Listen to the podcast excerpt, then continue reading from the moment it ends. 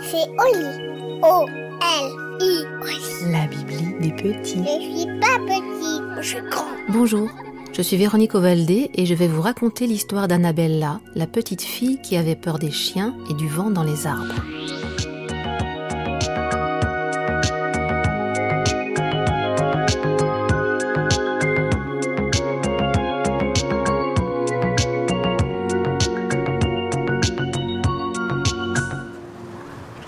Il était une fois une petite fille qui s'appelait Annabella.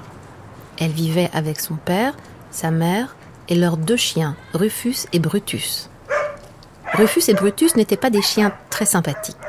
Sans doute parce que le père d'Annabella n'aimait pas que les chiens soient sympathiques. Aucun des deux chiens ne jouait avec la petite fille.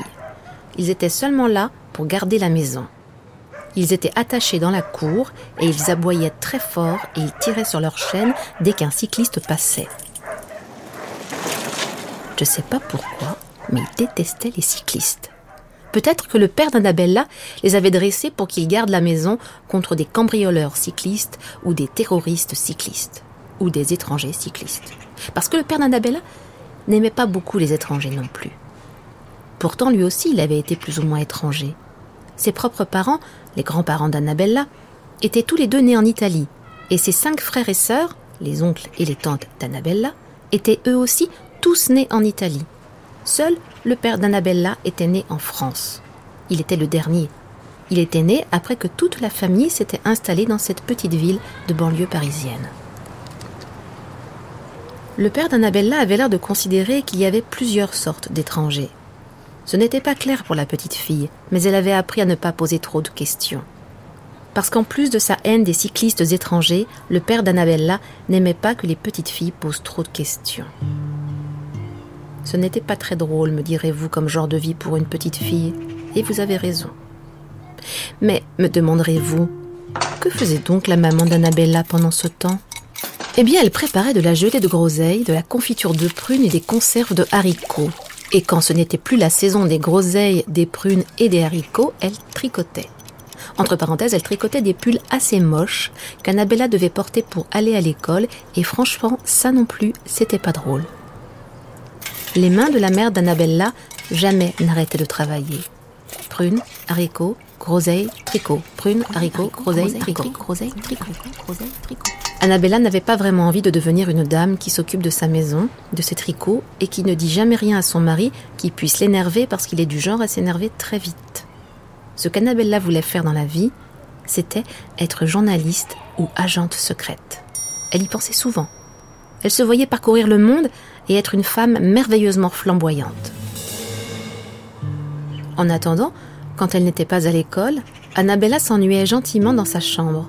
Elle ne voulait pas sortir, à cause des deux chiens bien sûr, mais aussi parce qu'elle trouvait que rester dans sa chambre à observer par la fenêtre Rufus et Brutus était une activité sans le moindre risque. Et puis elle n'était pas très à l'aise avec les autres enfants. Elle préférait rester toute seule, bien tranquille, à rêvasser. Les deux chiens étaient grands, noirs, costauds, tout en muscles et en crocs. Ils étaient terrifiants, même quand ils dormaient. Et ils dormaient une grande partie du temps. Ils secouaient leurs pattes dans leur sommeil parce qu'ils devaient rêver qu'ils pourchassaient des lièvres, se disait Annabella. Ils étaient là, allongés sur le sol de la courette, à côté du portail du jardin. Ils galopaient dans leurs rêves, et Annabella voyait même parfois leurs yeux rouler sous leurs paupières pas tout à fait fermées. Ces chiens-là rêvaient beaucoup. Il faut dire qu'être attaché à une chaîne toute la journée en espérant qu'un cycliste passe pour lui aboyer dessus, ce n'est pas non plus une vie passionnante.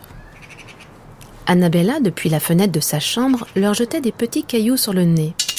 Elle ne visait pas toujours très bien, mais elle s'améliorait. Au début, les deux chiens devaient imaginer que c'était un gros insecte qui les importunait. Ils tressaillaient dans leur sommeil, bougeaient leurs oreilles pointues, puis ils finissaient par s'agacer. Ils sautaient sur leurs pattes, ils aboyaient et ils tiraient sur leurs chaînes en cherchant qui les importunait. Je ne sais pas bien pourquoi Annabella faisait ça. Elle s'ennuyait beaucoup. Elle n'aimait pas sortir et elle n'aimait pas les chiens de son père. Et puis un jour, un mercredi de juin, sa maman l'a appelée. Annabella, Annabella criait sa mère depuis la cuisine où toujours elle restait. Annabella est descendue voir de quoi il retournait. Prends ce grand bol et va me cueillir des framboises au fond du jardin. Je n'ai plus ni haricots, ni groseilles, ni prunes, ni tricots pour m'occuper les mains. Annabella était une petite fille obéissante. Mais vraiment, aller au fond du jardin, ce n'était pas tentant. Il fallait passer par le portail qui était à côté de la niche de Rufus et Brutus. Elle est sortie prudemment dans la courette. L'air était frais. Annabella ne sortait pas souvent comme je vous le disais tout à l'heure. Quand elle allait à l'école, son père l'emmenait en voiture et il venait la rechercher en voiture. Il ne voulait pas qu'elle traîne dans la rue, c'est comme ça qu'il disait. Et puis à l'école, elle n'allait pas dans la cour de récréation. Elle trouvait les enfants bruyants, et la cour était un endroit plein de courants d'air.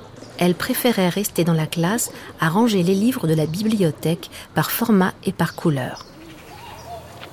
Quand elle s'est approchée des deux chiens allongés, ils ont levé la tête. Ils ont grondé. Mais pourquoi donc grondaient-ils? Peut-être parce qu'ils ne la connaissaient pas bien, vu que jamais elle n'allait dans le jardin. Elle s'est dit qu'il devait sentir l'odeur de sa peur. Alors, pour cesser d'avoir peur, ou pour l'oublier, ou pour ne pas leur montrer, elle leur a parlé. Elle a dit qu'elle était désolée de leur lancer de petits cailloux sur la truffe, que leur vie ne devait pas être folichonne à tirer sur leur chaîne. Elle a dit qu'elle aussi s'ennuyait beaucoup, et que le temps était long avant de devenir journaliste ou agente secrète. Les chiens se sont levés. Ils avaient un air bizarre, soupçonneux, je dirais, et ils se sont approchés de la petite fille. Elle a continué de parler, immobile, elle ne pouvait pas faire un pas. Le portail du jardin était encore si loin.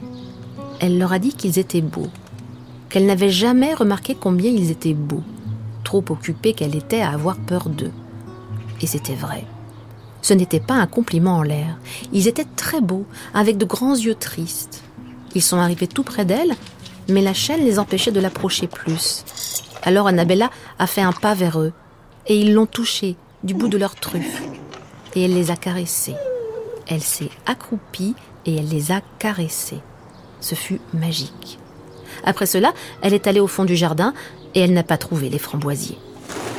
Elle est revenue sur ses pas les chiens ont gémi doucement quand elle est passée près d'eux et ils ont remué la queue. Elle est rentrée dans la maison et elle a dit à sa mère qu'il n'y avait pas de framboisier. Et sa mère a répondu Je sais. Et elle lui a souri, avec un sourire malicieux, comme Annabella ne lui avait jamais vu.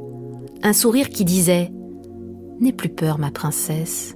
N'aie plus peur des chiens, des cyclistes, des enfants et du vent dans les arbres.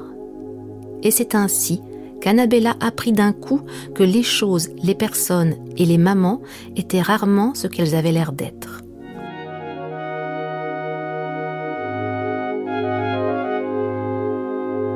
Et voilà, l'histoire est finie. Et maintenant, au lit. Non, une autre.